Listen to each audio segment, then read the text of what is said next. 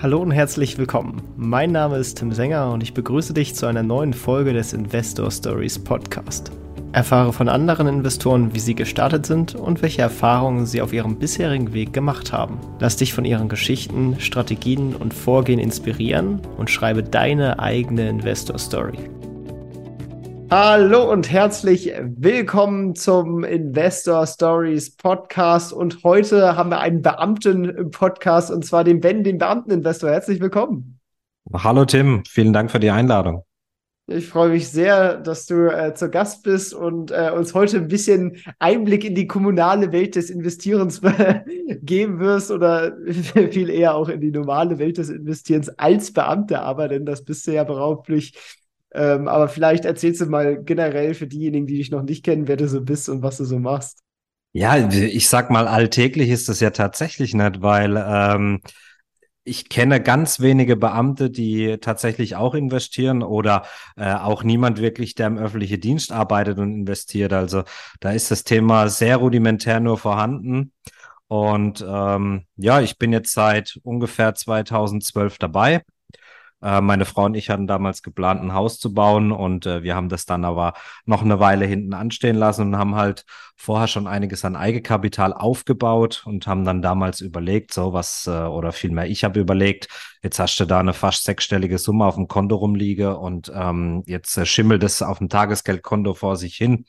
Äh, das könnte man doch sicherlich irgendwie anders besser anlegen und äh, war völlig unbedarft, hatte von dem Thema überhaupt keine Ahnung und äh, habe dann mal ganz klassisch angefangen bei YouTube, habe mir ähm, von den bekannten Kanäle, sage ich mal, YouTube-Videos angeschaut, äh, habe dann die die bewährten Bücher, sage ich mal, gelesen, also so Rich Dad Poor Dad äh, von Kiyosaki am Anfang ähm, und bin dann relativ zügig auf den Gerd Kommer gekommen, ähm, der ETF-Papst in Deutschland, wie man wie man ja nennt, ähm, und habe dann äh, ja so 2000 13, so um den Dreh, habe ich dann angefangen und habe mir ein ETF-Portfolio aufgebaut.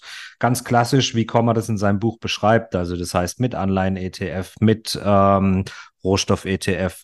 Ja, und äh, habe das dann monatlich bespart, habe am Anfang eine, eine schöne Summe rein investiert und dann monatliche Sparpläne laufen lassen und äh, habe das bis äh, 2017 so gemacht dann äh, ging das irgendwann los, dann hat man sich beschäftigt mit Einzeltitel und dann guckst du natürlich, was ist denn in so einem ETF eigentlich drin und welche Unternehmen sind dann am höchsten gewichtet. Und dann siehst du da beispielsweise, ja, du hast schon eine Microsoft ähm, im S&P 500, die ist relativ hoch gewichtet. Äh, und dann guckst du mal genauer an, was macht Microsoft eigentlich? Äh, mache die noch ein bisschen mehr wie Office und Windows? Äh, und dann kommst du aufs Cloud-Geschäft und dann ist das interessant und ähm, also mir hat es sehr viel Spaß gemacht, mich mit einer einzelnen Unternehmer zu beschäftigen. Und äh, ich habe dann irgendwann bin ich an den Punkt gekommen, wo ich gesagt habe, ah, ich möchte eigentlich an diese Unternehmer auch direkt beteiligt sein, nicht nur über den Umweg von einem ETF. Und äh, habe dann 2017 habe ich dann Cut gemacht. Zum 1.1.17 habe ich meine Strategie komplett umgestellt. Das heißt, ich habe äh, meine ETFs rausgeworfen und bin eigentlich seit Anfang 2017 bis auf einen kleinen Anteil fast nur noch in Einzelwerte investiert. Ja, das hat auf jeden Fall schon mal einen sehr ordentlichen Überblick äh, gegeben. Hast ja auch direkt schon mal ein bisschen in die Strategie übergeleitet. Da würde ich vielleicht noch mal ein Stück zurückgehen und, und generell auf den Punkt Beamter und, und Kommunalverwaltung, in der du tätig bist, eingehen. Äh, hast ja selber gesagt, da kennt man jetzt nicht so viele, obwohl es gab schon erstaunlich viele äh, Beamte, äh, und zwar so Polizeibeamte und Feuerwehrmänner hier im Podcast, meistens dann witzigerweise auch im Immobilienkontext. Das scheint da irgendwie recht beliebt zu sein. Äh, aber vielleicht äh, magst du noch mal aus der Perspektive erzählen, äh, warum du auch gerade meinst, dass gerade dieser Berufsstand eigentlich ideal zum Anlegen an der Börse ist. Ja, jetzt muss man vielleicht ein bisschen unterscheiden. Also öffentlicher Dienst. Ähm so klassisch meint man ja immer, dass alle im öffentlichen Dienst verbeamtet sind. Dem ist ja aber absolut nicht so. Also der, der größte Teil äh, der Leute, die im öffentlichen Dienst beschäftigt sind, sind ja tatsächlich Angestellte. Ähm, aber ich sag mal, ein allzu großer Unterschied muss man da gar nicht machen, weil äh, wenn du einen Angestellten im öffentlichen Dienst hast und der arbeitet mal zwölf Jahre beim gleichen Arbeitgeber, dann ist der ähm, genauso wie ein Beamter eigentlich unkündbar.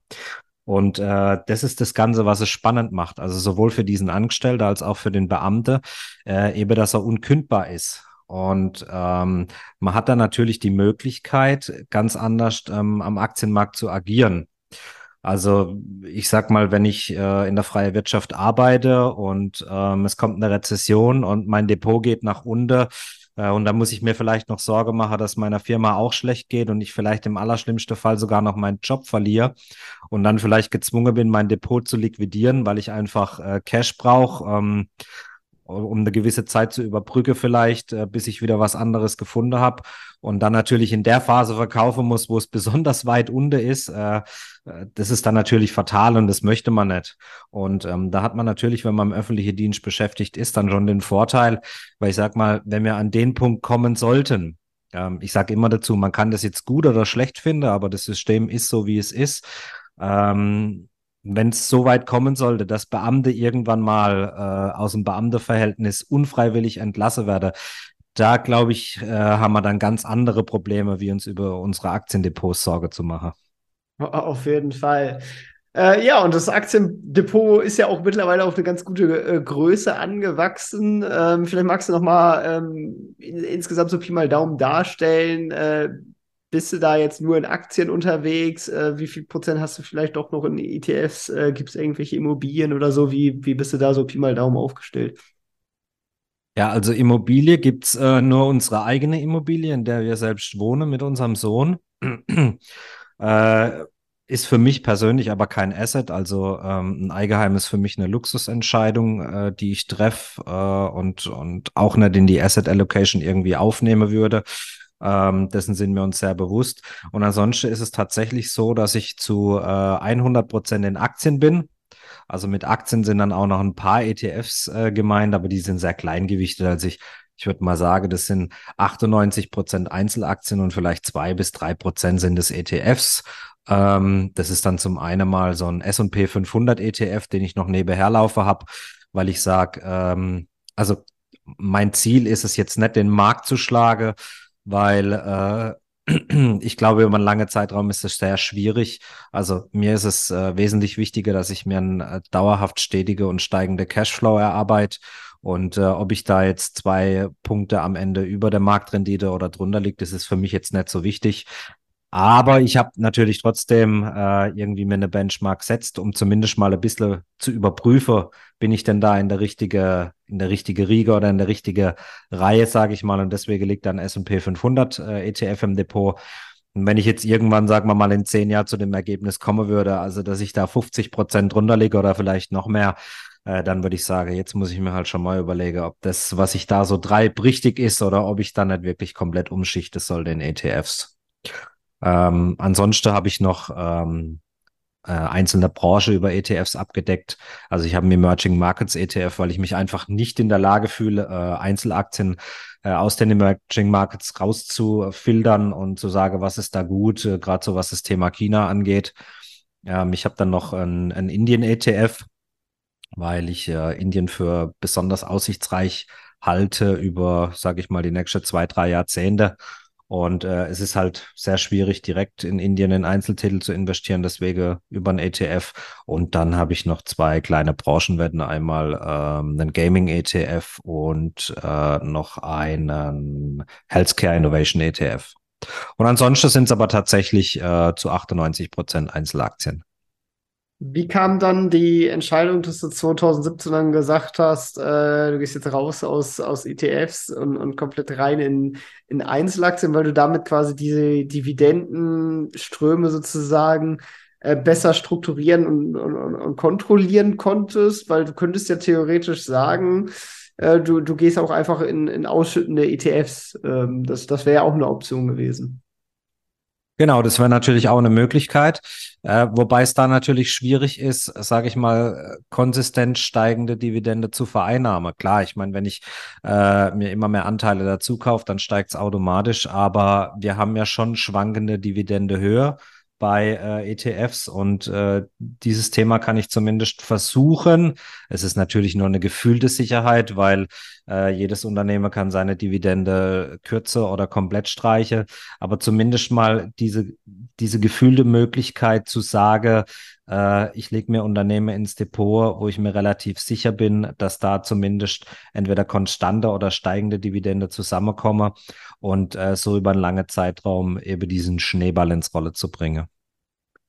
Du veröffentlichst dein äh, Portfolio auch relativ transparent auf deiner Webseite und äh, dabei fällt dann auf, dass es einige Positionen gibt, die noch sehr, sehr klein sind. Die sind dann im, im 100er-Bereich. Äh, sind es dann Sparpläne? Ist das Teil deiner Strategie, dass du quasi besparst und, und keine Einzelkäufe oder eher als Ausnahme machst und, und das generell passiv so äh, nach und nach kaufen lässt und kein Market Timing machst? Äh, ja, jetzt muss man äh, vielleicht ein bisschen ausholen und sagen, wo das ganze Ding herkommt. Ähm, also diese ganz kleinen äh, Positionen, da äh, geht es wirklich um Sparpläne, da geht es teilweise aber auch um Wachstumssparpläne, die auch nicht unbedingt eine Dividende zahlen. Also ich habe nicht nur Aktien im Depot, die eine Dividende zahlen. Ich habe wohl auch Wachstumsaktien, also wie eine, wie eine Alphabet oder eine Amazon im Depot, die keine zahlen. Und äh, da muss man jetzt aber sagen, wo ich herkomme. Also ich habe äh, 2019 äh, im Oktober habe ich einen Instagram-Account gestartet, der äh, Beamteninvestor heißt es. Und äh, 2020 dann eben auch den dazugehörige Blog. Und äh, diese kleine Position, das ist so ein Wachstumssparplanprojekt, das ich im Endeffekt bei Instagram mal aufgesetzt habe und habe gesagt, so, ich suche mir jetzt mal 17 für mich Wachstumswerte raus, äh, wo ich sage, die sind für mich äh, interessant für die nächsten Jahre. Und ich würde sie mir aber jetzt nicht per Einzelkauf ins Depot legen, weil sie mir einfach zu hoch bewertet sind äh, und habe gesagt, so, wir machen da jetzt einfach mal einen Sparplan drauf und der wird monatlich bespart und es wird ganz transparent per Blogbeitrag und ähm, auch immer wieder über Aktualisierungen dann der Community vorgestellt, dass man da auch, ja, sage ich mal, das Ziel ist zu zeigen, äh, was auch mit kleinen Beträgen über einen längeren Zeitraum, also über mehrere Jahre möglich ist, sich aufzubauen. Ja, sehr schön. Dann steigen wir doch da noch mal ein bisschen tiefer dann auch in die Strategie ein und fangen bei den Wachstumsaktien dann an. Äh, wie genau hast du da ausgewählt? Also was waren die Faktoren, auf die du geachtet hast, dass du die, die quasi deine, dein, deine Portfoliohürde genommen haben und rein durften? Ja, also es ist so, dass ich ähm, am Ende sage, ich möchte, wenn ich das Gesamtdepot angucke, äh, würde ich gerne auf so einen Wachstumsanteil von 20 bis 30 Prozent kommen. Also, dass ich mich ungefähr in dem Rahmen bewege. Und da ist es dann schon so, dass ich auch Unternehmer ausgewählt habe, von denen ich zum einen glaube, äh, dass sie ein, ein Geschäftsmodell habe, das die nächste Jahrzehnte auch noch trägt ähm, und wo man vielleicht mal irgendwann an den Punkt kommen könnte, äh, wo man sagt, ja, heute zahle sie noch keine Dividende, aber das kann in 10 oder 20 Jahren schon anders aussehen. Und da kam es dann halt zu solchen Aktien wie äh, Amazon oder Alphabet. Ähm, was ich jetzt dann eher, sage ich mal, bis auf diese Sparpläne, auf dieses Wachstumssparplanprojekt äh, nicht unbedingt so im Depot habe, sind so wirklich, wirkliche Wachstumswetten, sage ich mal. Also solche, die, äh, die absolut defizitär sind und ähm, wo man heute eigentlich noch gar nicht weiß, ob sie überlebe oder ob sie irgendwann hops gehen. Also da versuche ich mich relativ rauszuhalten. Ich verstehe. Und äh, bei den anderen Werten, was sind da deine Kriterien? Äh, guckst du nur auf die Dividendenrendite? Wahrscheinlich nicht, äh, wie ich dich einschätze, sondern was sind da so die, die Faktoren, die dir wichtig sind? Ja, ja, da muss man jetzt auch nochmal unterscheiden. Ähm, also da gibt's ein, gibt's einen Anteil, sage ich mal, der, oder anders gesagt, also ich bin eher derjenige, der in relativ bekannte Werte geht. Also ähm, hier nichts äh, ausgeflipptes oder hier nichts, was absolut unbekannt ist. Also da kommen wir aber vielleicht später an dem Punkt nochmal ähm, dazu. Da, da habe ich ziemlich Lehrgeld einmal gezahlt äh, und äh, habe da auch ziemlich draus gelernt. Also ich habe im Endeffekt ein langweiliges Depot, würde ich mal sagen. Also wenn sich das jemand anschaut, äh, kennt er wahrscheinlich 80 oder 90 Prozent davon sofort und äh, vom Rest hat er vielleicht schon mal was gehört und so kleinere Titel sind da eher nicht dabei. Ähm, und äh, ein Teil davon sind Hochdividendentitel und ein Teil davon, sage ich, sind normale Dividendenwerte. Äh, und äh, ausgewählt habe ich sie eigentlich immer oder während der Phase des Depotaufbaus werden sie so ausgewählt, dass ich immer das kaufe, was zu dem Moment für mich gerade äh, günstig bewertet erscheint weil Credo bei dieser Aktie ist für mich eigentlich der Gewinn liegt im Einkauf. Und ähm, das sorgt allerdings auch dafür, dass eine gewisse Unwucht drin ist. Was mir aber persönlich, äh, was ich als nicht so tragisch erachte in der Phase des Depotaufbaus. Das heißt, es kann dann schon mal sein, dass eine Branche oder eine einzelne Aktie relativ hoch gewichtet ist, weil ich sie einfach in der letzten Zeit häufig gekauft habe, weil sie halt gerade günstig in meinen Augen bewertet war. Und ähm, irgendwann über die Zeit gleicht sich das dann aus. Ähm, ich handhab das so. Also bei mir geht es tatsächlich nicht um den Gesamtwert einer Position, sondern für mich ist wichtig ähm, die Gesamtdividendenhöhe einer Position. Hört sich vielleicht im ersten Moment ein bisschen außergewöhnlich an. Ähm, aber es ist so, für mich ist eine Position voll, wenn sie mir 2000 Dollar Bruttodividende im Jahr bringt. Ähm, rechnen tue ich in Dollar, weil ich äh, knapp 85 Prozent von meinem Depot in US-Werte ähm, angelegt habe und da ist es einfach einfacher in Dollar zu rechnen. Und wenn diese Größe erreicht ist, äh, dann ist die Position bei mir voll und dann kaufe ich sie nicht mehr nach. Äh, das habe ich zum Beispiel bei ähm, Altria, ähm, bei Imperial Brands oder auch bei Hercules Capital. Das ist eine ähm, amerikanische BDC. Die sind natürlich jetzt momentan dann relativ hoch gewichtet im Depot, aber die werde ich auch nicht mehr nachkaufen. Und das gleicht sich am Ende aber dann wieder irgendwann aus, weil ja andere Werte wieder nachgekauft werden. Ja, das macht auf jeden Fall Sinn. Gibt es dann auch den, den Case, äh, dass du sagst, du verkaufst, weil dir die Bewertung durch die Decke gegangen ist und es jetzt überbewertet ist oder machst du sozusagen Forever Buy and Hold? Also von Forever Buy and Hold halte ich nichts. Ähm, aber ich halte es da schon, oder Warren Buffett hat ja mal gesagt, die bevorzugte Haltedauer einer Aktie ist für ihn für immer. Und so würde ich es eigentlich auch sehen. Also ich halte eine Aktie so lange, äh, bis sich entweder irgendwas komplett am Geschäftsmodell ändert ähm, oder das Management irgendwelche Harakiri-Aktionen vollzieht oder was für mich auch ganz wichtig ist, ich mich aus irgendwelche Gründe mit einer Position immer wohlfühle. Ähm, ich finde, natürlich ist das nicht unbedingt immer rational, aber ich finde beim Investieren ist das Bauchgefühl ganz wichtig, weil ähm, ich kann Depot haben, was rational absolut sinnvoll vielleicht wäre. Aber wenn ich äh, mich nachts ins Bett lege und äh, wegen der Allokation nicht schlafen kann, weil ich einfach Angst habe, dass irgendwas schief läuft, äh, dann bringt mir das Ganze nichts. Und deswegen ist der Wohlfühlfaktor für mich immer extrem wichtig. Und wenn es aus irgendwelche Gründe dazu kommt, äh, dass ich mich mit einer Position nicht mehr wohlfühle, äh, dann verkaufe ich sie auch. Passiert aber ehrlicherweise relativ selten. Äh, ich habe zur Anfangszeit war für mich eine Dividendenkürzung oder eine Dividendenstreichung äh, ein absolutes K.O.-Kriterium. Das heißt, ich habe die Aktie auch rauskauen dann. Aber man wird ja mit den Jahren beim Investieren wird man auch schlauer und äh, merkt vielleicht, dass das gar nicht immer so sinnvoll ist und äh, deswegen wird sowas jetzt immer im Einzelfall betrachtet. Und wenn das Management für mich das zum Beispiel ähm, verständlich rüberbringen kann, warum sie das machen, dann bleibt die Aktie auch drin. Ja, macht auf jeden Fall Sinn. Äh, was, was ist denn dabei insgesamt dein Ziel? Hast du ein bestimmtes Einkommen, was du da monatlich oder jährlich oder so erreichen möchtest? Oder eine bestimmte Summe? Oder was generell dein Depotziel oder finanzielles also ich, Ziel? Ja, also ich sag mal so, man soll sich ja immer hohe Ziele setzen. Ne? Ähm, mein, mein mittelfristiges Ziel ist, also ich bin jetzt 39 und ich möchte gern mit 50 an dem Punkt sein, äh, wo ich theoretisch, also ich sage immer theoretisch, weil ich mache meinen Job sehr gerne und ähm, ich, weil das könnte man dann falsch verstehen. Also ich habe nicht vor, mit 50 aufzuhören zu arbeiten, aber ich möchte mit 50 über das Depot gerne in der Situation oder in der Lage sein zu sagen, ich könnte theoretisch, wenn ich wollte, allein äh, mit den Einnahmen aus dem Depot meinen Lebensunterhalt bestreiten. Ob das funktioniert, ich weiß es nicht, kann ich heute noch nicht sagen. Aber das ist zumindest mal das angepeilte Ziel. Ja, das ist auf jeden Fall schon mal ein gutes Ziel. An dieser Stelle möchten wir dir einen weiteren Werbepartner von uns vorstellen. Und zwar OneCrowd. Stell dir vor, du könntest mit deinem Geld eine Gesellschaft mitgestalten, in der Entrepreneurship und Innovationsgeist auf breiter Basis gefördert und gelebt wird. Du könntest mit deinen Investments echt was bewegen, die Zukunft aktiv mitgestalten und obendrein noch attraktive Renditen erhalten.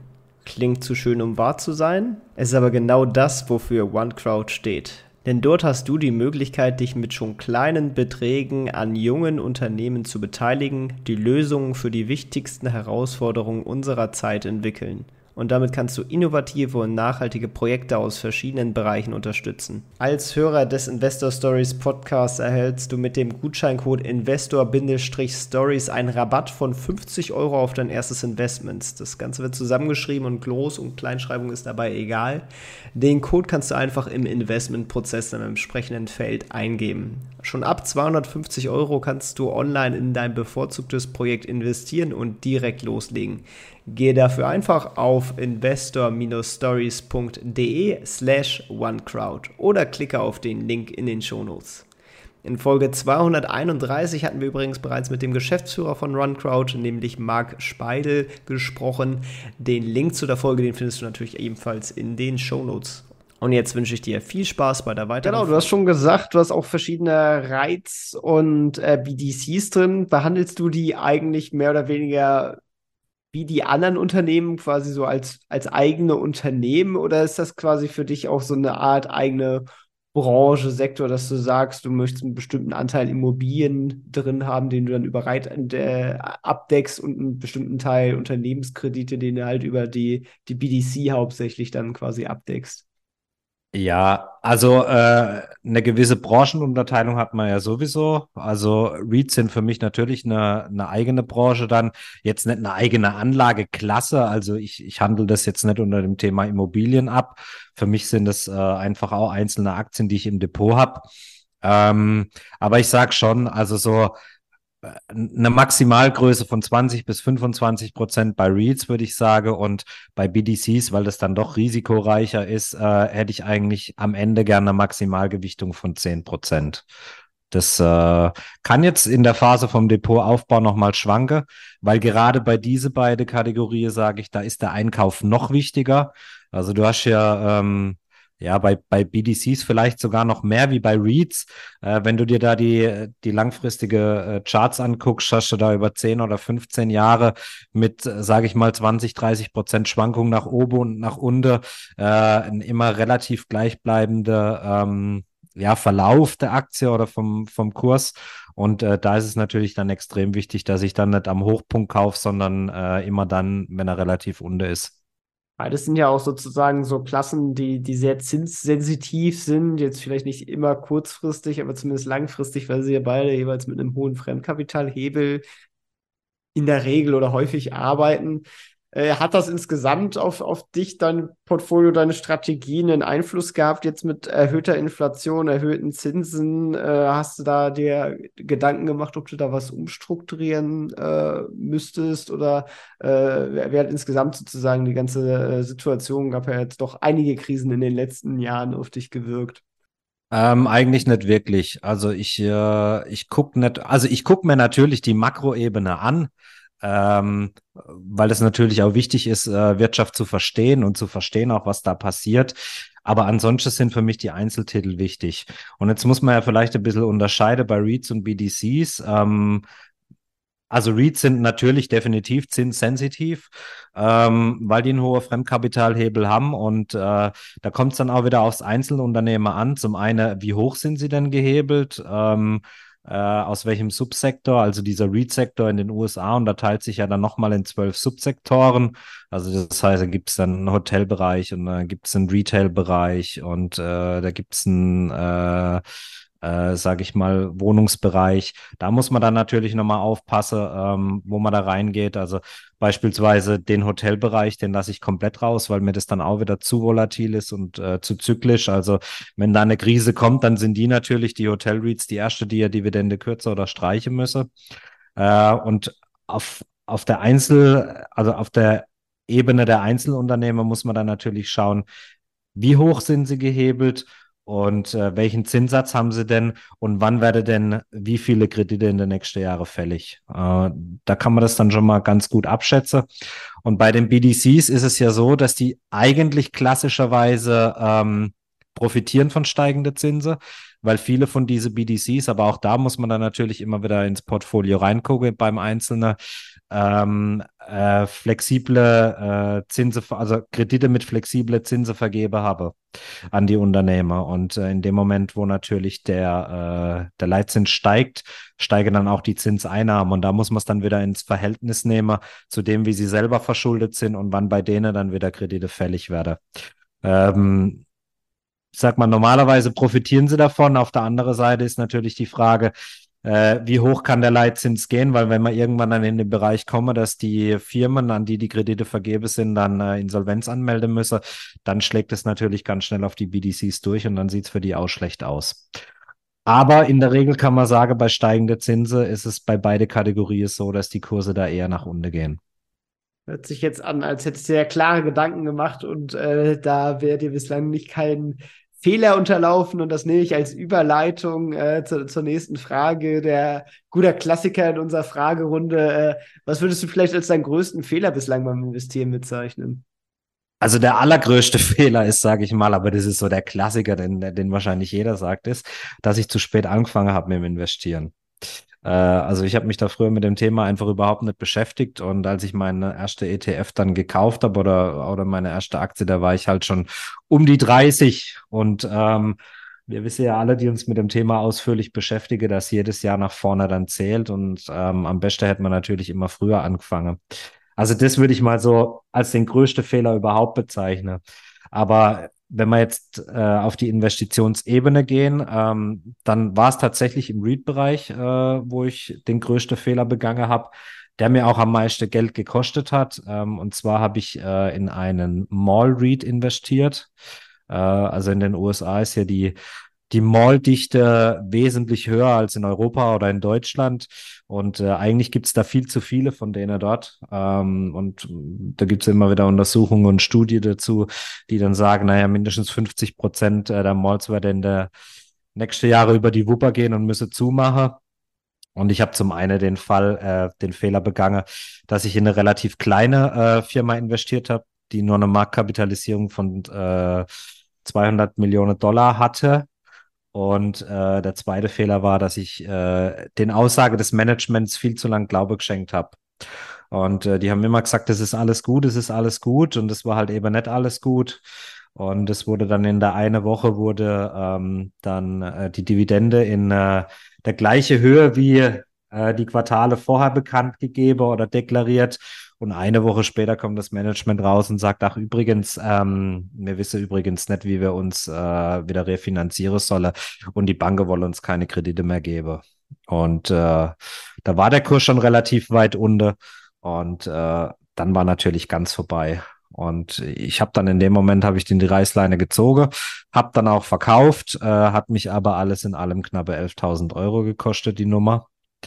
Äh, ich bin froh, dass ich rausgegangen bin, weil danach ging es noch weiter runter und es wurde noch schlechter.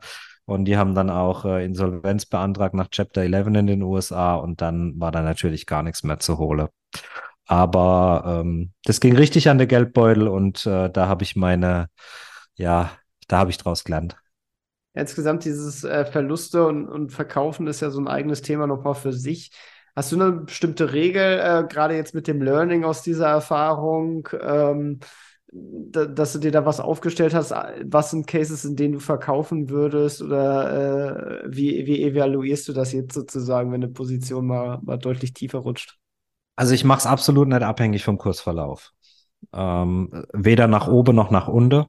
Also für mich sind dann wirklich rein ausschlaggebend die Zahlen und vor allen Dingen das, was das Management sagt und wie ich vorhin schon mal gesagt habe, am Ende dann auch ein Stück weit das Bauchgefühl, ähm, wo ich sage, okay, also hört sich das noch valide an und ähm, da ist dann auch die Historie wichtig. Also ich sag mal, wenn ich jetzt ein großes Unternehmen habe, das es seit 80 Jahren gibt und ähm, das hat immer gut funktioniert, ähm, ist natürlich trotzdem keine Garantie für die Zukunft, aber dann sieht es natürlich schon mal anders aus, wie wenn ich da so eine kleine Putze im Depot habe, äh, wo man, wo ja auch das Research, sage ich mal, nicht so gut ist, weil äh, wir sitzen hier in Deutschland und ähm, ich kann das natürlich schlecht überprüfen. Das kann ich auch bei großen Unternehmen nicht, aber bei kleinen ist es natürlich noch schwieriger, da, da zu überprüfen, ist das alles valide und passt das alles, was da vom Management kommt.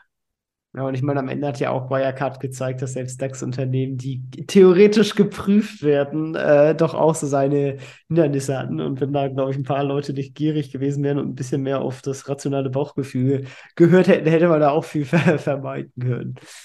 Ähm, genau, da, ja. da gab es ja dann die Leute, die das bis in die letzte Fußnote geprüft hatten, ja. Ähm, aber äh, muss man der Ehrlichkeit halber natürlich sagen, also auch ich war bei Wirecard dabei. Oh, ich ja ähm, auch. Also ich finde, hast du dieses T-Shirt mal gesehen, irgendwie Wirecard, ich war dabei und dann so auf der, wie auf so einer Bandtour die ganzen Daten aufgelistet, wo dann irgendwie ja, ja. ein Bericht nicht gekommen ist oder so.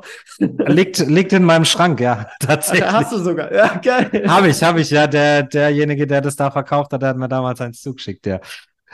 Ja, sehr cool, sehr cool. ja, das war in der Tat nicht so schön. Äh, ich bin noch halbwegs glimpflich rausgekommen, aber ja, äh, war auf jeden Fall eine sehr interessante Erfahrung. Ja. Also ich hatte 1000 Euro drin, das hat natürlich auch wehgetan, aber das, das war dann zum Glück noch äh, zu verschmerzen. Aber es ist ja auch wichtig zu sagen, auch solche Dinge gehören dazu. Und wenn man investiert, dann muss man auch wissen, dass jedem wird früher oder später irgend sowas mal passieren. Und äh, man muss sich dessen halt einfach bewusst sein, dass es so ist und dass das jetzt auch nicht unbedingt was Schlimmes ist. Ähm, außer ist, man ist natürlich all in in diese eine Aktie, aber das äh, würde ich sowieso nie jemandem empfehlen. Und äh, von dem her, wenn man das weiß, äh, dass es nicht die Regel ist, dann kann man, glaube ich, ganz gut auch damit umgehen. Ja, das stimmt. Und auch gut umgehen kann man mit Erfolgen. Was würdest du als deinen größten Erfolg bezeichnen? Ähm, ich würde sagen, der größte Erfolg ist, äh, dass ich mir eine Strategie zurechtgelegt habe, an die ich mich fast strikt, fast ganz strikt halte ähm, und da auch nicht links und rechts irgendwas anderes mache und dann irgendwie, wenn der neue Haupt Hype oder die neue Sau durchs Dorfgetriebe wird, da dann draufspringen, sondern mich stur an meinen Plan halt, den durchziehe und mittlerweile wirklich ähm, mental so weit bin, äh, dass mir größere Kursrückgänge überhaupt nichts mehr ausmache.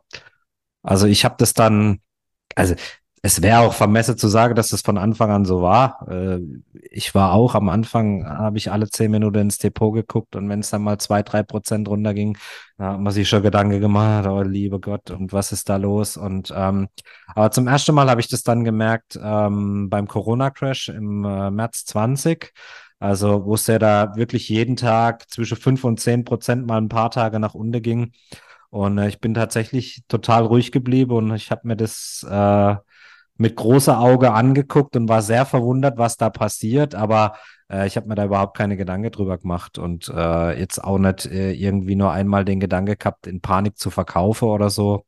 Und äh, ich glaube, wenn man so weit mal ist, dann merkt man selber, dass man auf dem richtigen Weg ist und äh, dann kann es, glaube ich, langfristig auch gut werden.